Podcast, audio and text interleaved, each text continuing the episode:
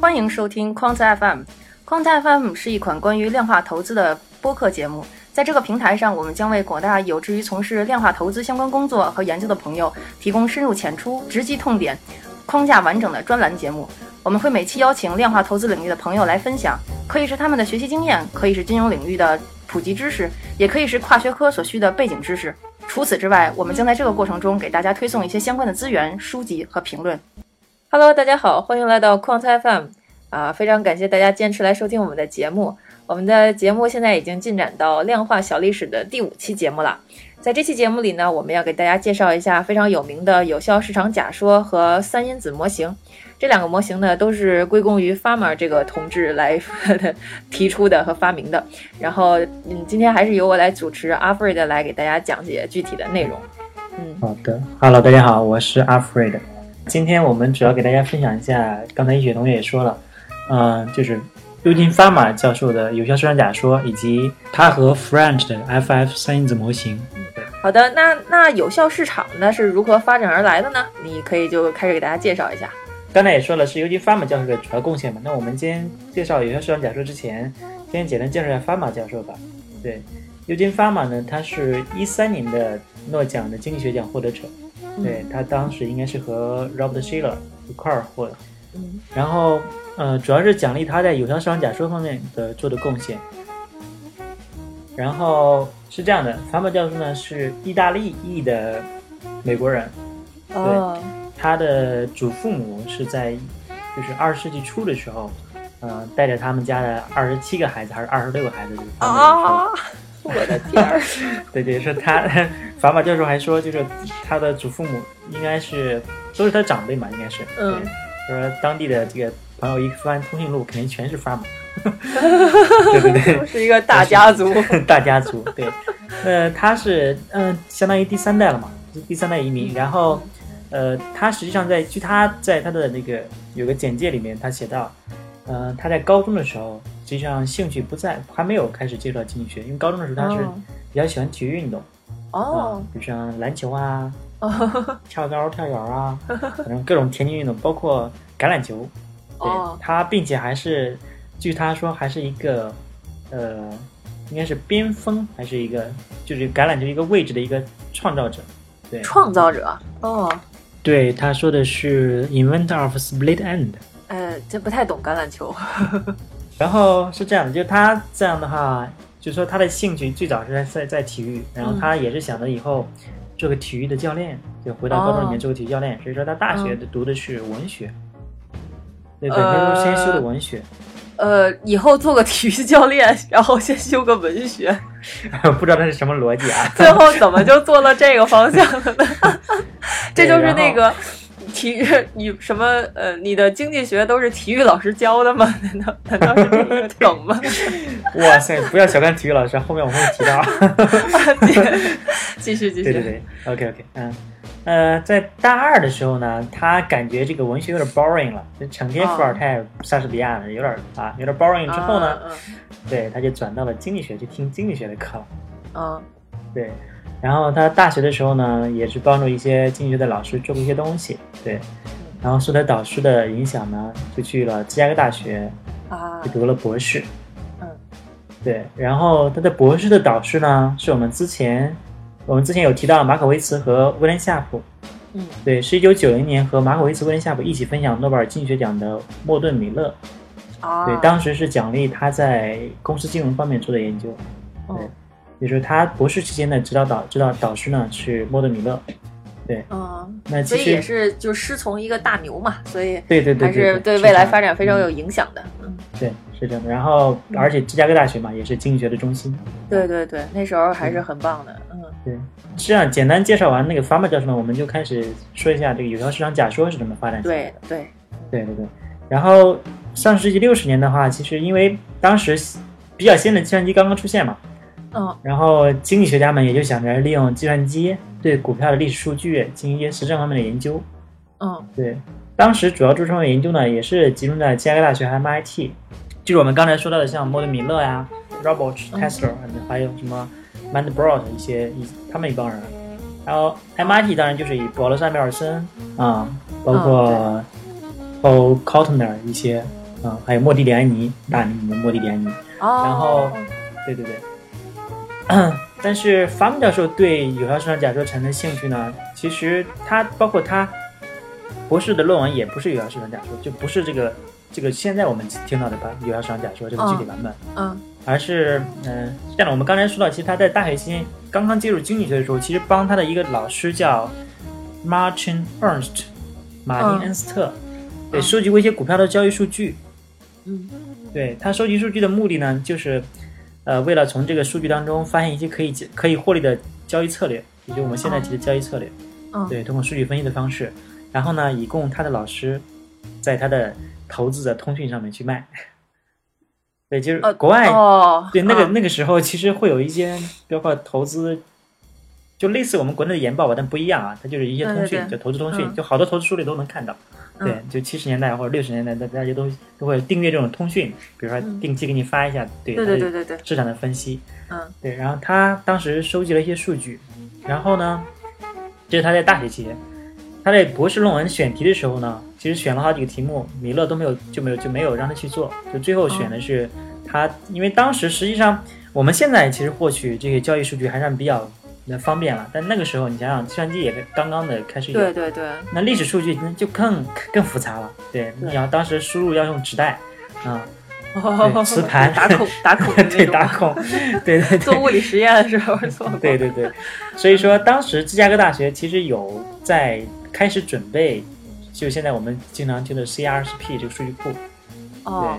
对，California 这个芝加哥大学的股票数据库嘛，哦。但当时还没有，就是还不可用，对，哦，就是他当时用的嘛，刚建，对对对，刚开始嘛，对，所以他就是用他在大学时间帮老师收集的这些数据，大概有三十只股票的数据，哦，去去完成了他的博士论文。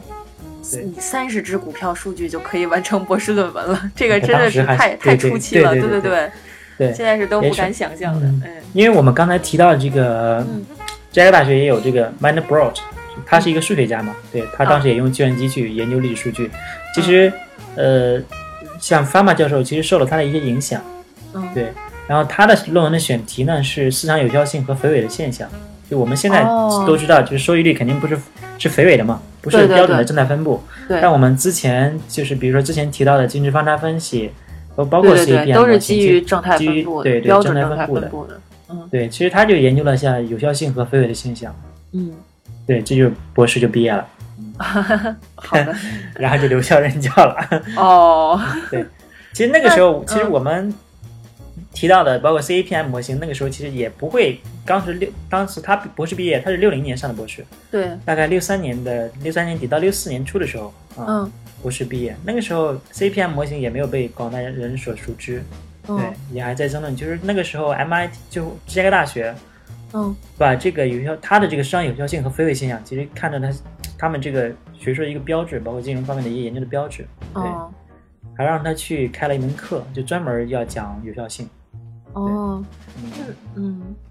那咱们也说了这么半天，铺垫了这么半天这个背景了，就是那有效市场假说到底是一个什么样子？里面都有哪些假设、哪些结论呢？咱们下面可以给大家介绍一下这方面吧。嗯，可以可以，对，嗯那是这样就还是 顺着刚才他一开始教这个金融学开始说，嗯对，其实当当刚他开始任教的时候，其实当时我们刚才提到保罗·萨缪尔森和曼德布尔特都做了相关的研究，他们嗯都发表了关于有效市场统计内涵的正确的描述，嗯其实他们就做一些研究，但是呢，并没有把它的看作一个非常有用的理论，因为他们觉得这个太理想化了，对现实中成立的可能性不大，也就没有继续研究。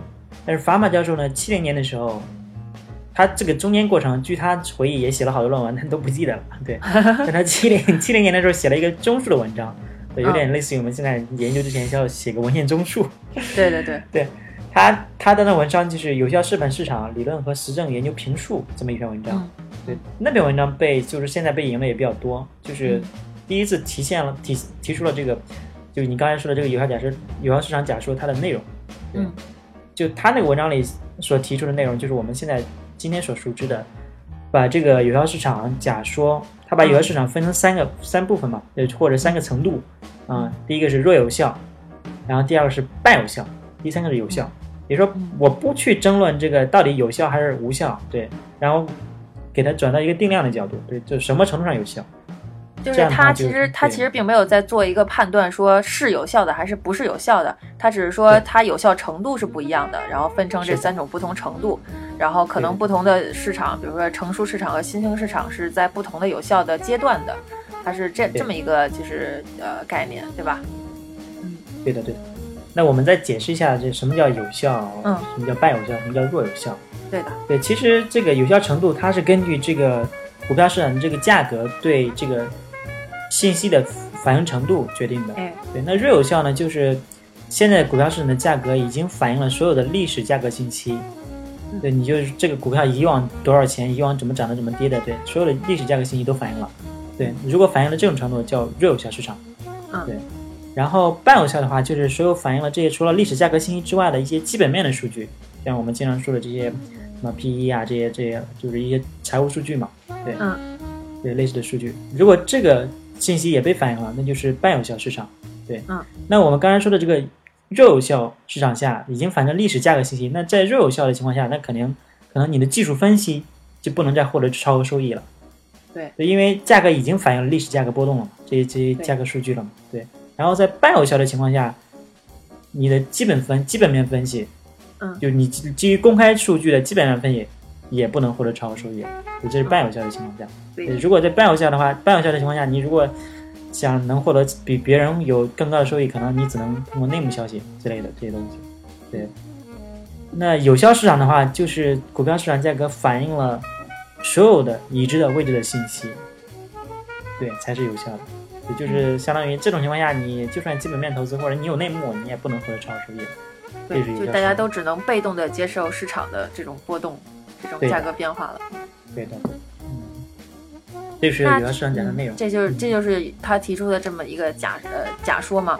那这个假说肯定也就是因为比较毕竟是一个比较重要的理论，所以它肯定也有一些限定的条件，像就是说基本假设吧。那有效市场假说的这个基本假设是什么样的呢？因为我们之前像讲 CIPM 模型的时候，也给大家说了很多假设吧。对对对。所以其实我我觉得可能呃之间也会有一些联系。是是是。嗯。实际上，其实我们之前说的 CIPM 模型，其实它其实它自身就隐含一个比较强的假设，就是市场是有效的。哦，对对对对，只是没有没有不是那么明显，就没有没有没有去表述。那其实有效市场假设的假设呢，其实有点类似啊。它也是首先假设，第一市场是无摩擦的，所以无摩擦就是没有交易成本嘛，对，然后没有费用。然后还有就是市场必须是个完备的经济市场，对，完全经济市场就是经济学上的概念了，对，就是比如说你买者卖者有大非常多，然后然后商品同质啊，包括有完全流动性啊，信息是完全的这些这些假设。嗯，对，还有就是 关于投资者的假设，就是投资者可以不断的获得有关的信息，就你至少要知道，就历史价格信息你至少要知道，嗯，对，然后包括基基这些基本面的数据你要有，对，包括还有是否有做空的数据啊，这些你都要有，对，你要不断的能获取这些信息，嗯，还有就是投资者对价格具有理性的相同的估计，就大家对这个价格都是基于同一的理论去估计的，不不会说，哎，你认你可能认为这个价格高，或者我可能认为这个低，对。然后，并且都不断的可以灵活的调整自己投资组合嘛，以让这个市场达到均衡嘛，对，这一些基本假设，对，有效市场假说，所以这就是有效市场假说的基本假设和它这个假说的内容，我们简单的给大家介绍了一下。那就是，嗯，其实大家也都会觉得，就是这毕竟是一个理论嘛，然后提出也这么多年了，它到底就是适用性怎么样？就是在现现实生活中的可可行性啊，包括它是不是有用，其实也是一直争论的一个焦点。对，就是所以 这方面可能也有一些就是不同的国内国外的研究都在说，比如说美国到底是不是处在一个有效市场的情况下，然后包括中国到底是不是 这个市场是不是有效的，其实也都是挺有意思的一些话题。对对对，是这样的。那其简单说一下吧。其实，嗯呃，学者也进行了一些研究啊，包括包括最近最近一些年也有一些美国的学者，包括国内学者在研究。其实大家嗯公认的是，因为这个肯定不是稳定嘛，可能有一段时间是。它也可能属于半有效，可能有一段时间是有效的，对，所以说没有一个特别特别公认的共识，但是基本上大家基本的共识是，相当于美国市场或者是其实现在现在基本上处于半有效的状态，就是基本面数据，其实你基本，但是我们也看到一些有有一些用基本面投资的人获得超额收益的，对，嗯。对，只能说是大家有基本的共识是这样的。那国内的市场呢，其实国内的学者也做了一些理论分析或者实证分析，包括一些数据的去分析一些数据。呃，有段时间的话会，比如说可能刚刚成就是我们股市刚刚建立的时候，可能还没有达到弱有效。那比如说，但是有段时有段时间，比如说像九九年以后啊，包括到零零零零七零八这个这个这段时间，可能是又类似弱有效。嗯。但有段时间可能又不是弱有效的，比如最近几年，对，也就是说，哦其实我觉得，呃，但是有的学者说，其实现在还不处于弱有效的状态，对，就是国内的市场还没有达到弱有效的状态。对，就是我们连有效市场假说都进入不到，是吧？对对是这样的，对，也就是说，其实因为你看到有大大多数的，包括一些呃市场里面的大牛，可能一分通过一些技术分析和基本面结合结合方式，也可以能能获得一些超额收益，对，这也说明了这种现象，其实这个也给这个也给就是我们投资之后的收益啊，就归因分析有的时候也提出了一些难题，就是你其实并不知道你这个赚的这个超额收益到底是从哪里来的。对对对，有时候也会不踏实，说你这个比别人赚的多，到底是运气啊，还是我自己这个东西做得好，是吧？是是是 反正也是一个挺头疼的事儿。对对对，其实有效市场假说其实帮能帮助我们的就是就是就是你看你到底认可不认可这个市场到底是有效的。你如果如果是认可认为市场是有效的，那你可能就直直接选择被动投资了。如果认为不是有效的，你可能去尝试主动投资。但是就算就算不是有效的，你主动投资获得超收的前提也得是你比其他人做的牛。对对这个前提一定要对一定要注意，不然的话就是 虽然市场不是有效的，但是不一定在你这里 就能获得超收益。对，这个很重要。就是其实其实就是这个假说是很有用的，但是实际上在实战的时候呢，我们还是要那个就是磨磨快自己的这个武器，而不是说去依赖于这个某一个假说，然后我们就能怎么样了。行，哎，反正也挺有意思的。好的，那其实有效市场假说，我觉得咱们已经说的就比较透彻了嘛。然后包括它前因后果，还有一些有趣的历史的趣闻轶事哈，阿菲都给大家讲得挺清楚的了。所以呢，我们可以其实进入到今天第二个这个模型嘛，就是这个三因子模型，也是非常有名的，也是同一个人呃，或者说同对对对呃，就是这几个人嘛一起发明出来的。所以我们下面就给大家继续往下说一说这个三因子模型。这个嗯其实因子模型呢，是这个在这个股票投资里面非常有用的一种模型嘛。其实大家现在对对对，嗯，主要的就精力还是在研究到底哪些因子可以预测我们这个股票之后到底是能涨多少啊，这种这种事情。所以这个它，对对对，它的鼻祖呢就是这个三因子模型。然后下面就由阿菲的先给大家讲一讲这个模型到底是怎么来的。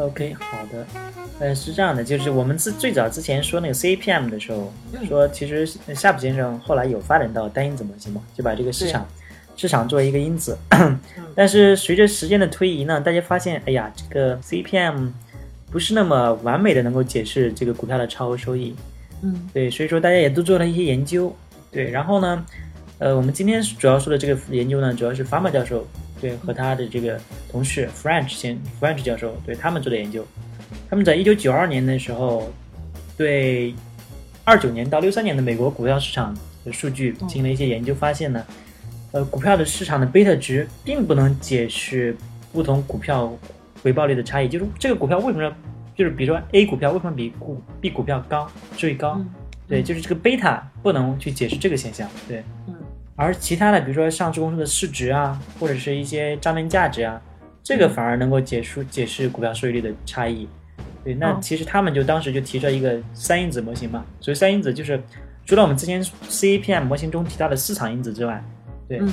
它又加入了这个规模，就是我们刚才说的市值，还有价值，就是账面市值比率，就我们经常财务里面是 book value。对，嗯。对对对，嗯，那这个就是三因子模型的内容，就是他们的，就是把这个收益相当于从这个 CMPM 拓展到了，嗯从贝塔包括规模包括价值，嗯，对是这样的。所以就是他当时是也是找找了好几个因子来测试吗？还是说就是一下就凭经验就知道是这三个因子？它应该也是通过数据回归回归出来的吧？对，它就是哦不对的就是 E 是 CAPM 后面它加了一个残差之后，它分析这个残差具体有哪个，对，也是它也是回归出来的吧？应该是。嗯，对对的，对对对，嗯，然后这个因子模型的假设呢，其实，嗯。呃，当时是以有限理论、有限理性这个为基础的，对，就是这个，呃，投资者他的这个理性不是并不是完全理性的，对对对，嗯。在做，然后其实这个假设和 CAPM 有点像啊，对，也是交易无摩擦，对，嗯。包括之前我们这个刚才说到的这个有效双假说，对，它也是一个完全竞争的市场，包括有相同预期的这个假设，对这个假设都是比较像，因为它本身也是 CNPM 这个模型的一个延展。对。对对对，对对对，其实这个这个模型内容，大家可能就是它就是这么简单，就是这个收益率是由市场规模、市场嗯。规模、价值这三个因素决定的，对，或者说或者说用它来去解释的。对，对那我们重点说一下它的应用吧。对，其实包括现在国内也有一些，也有一些呃朋友也好，就是都在用这个东西去做自己的选股的一些参考。对，那是这样的，因为本身它是对 CAPM 的延展，那所以说 CAPM 我们之前提到的这个能起的作用，三因子模型也同样适用，包括就刚才说的收益率的解释、选股、嗯投资组合的构建都可以去用。对，对这是三因子模型。对，嗯其实就这么多。因嗯。那这个三因子模型其实的内容我们已经挺清楚的，而且它也比较简洁，然后比较好理解。所以就是，嗯，就是这个三因子模型之后，呃，有没有一些案例，比如他用这个三因子模型就做做，就是在后来在呃市场上投资啊比较成功的这些案例呢？有没有一些比较有名的可以大家给介绍，给大家介绍一下？其实实际的就是真正单独用三因子模型的，并没有。呃，对，肯定不会说单独用嘛，但是就是嗯，但是法马先生的一个学生可能比较就比较有名了，就是他的学生哦阿斯内斯。对，哦基于他在跟着法马先生、法马教授读博士的时候，他的论论文把三因子模型拓展，又加了一个因子——动量因子，哦，大名鼎鼎的动量因子。虽然在国内不大好用。哎，虽然这动量我一直 就是有时候还是有一知半解的一种状态吧，但是嗯但是 国内国内通过实证分析之后，国内动量因子不太管用啊。然后我们继续说，这个阿斯内斯呢是这个 AQR 资本资产管理有限公司的这个创始人。嗯那 AQR 资本呢，现在大概管理着一千三百亿美元的资产，对，也算是美国非常大的这个对冲基金了，对，或者资产资产管理公司。这是他的是法马的学生，对，也就是说他其实从这里借鉴了这些因子分析的一个思想，嗯对。对，其实呃，对我觉得三因子模型还是一个非常经典的就是理论模型嘛，所以大家就是在学这个过程中，还是会呃一开始就接触到这个模型，然后慢慢的就会接触到更多的因子，然后进而接触到那个多因子模型。多因子，所以对这个就是以后就是慢慢做的过程中就都会遇到的一些，对对对就是 必经之路。所以非常感谢阿弗瑞的今天给大家的分享。那今天给大家就介绍了一下尤金·法马教授这主要的两个巨大的贡献，一个就是有效市场假说，还有一个就是三因子模型。对，希望大家有所收获。啊，我们这期节目就到这里，好，谢谢大家，嗯，再见。再见。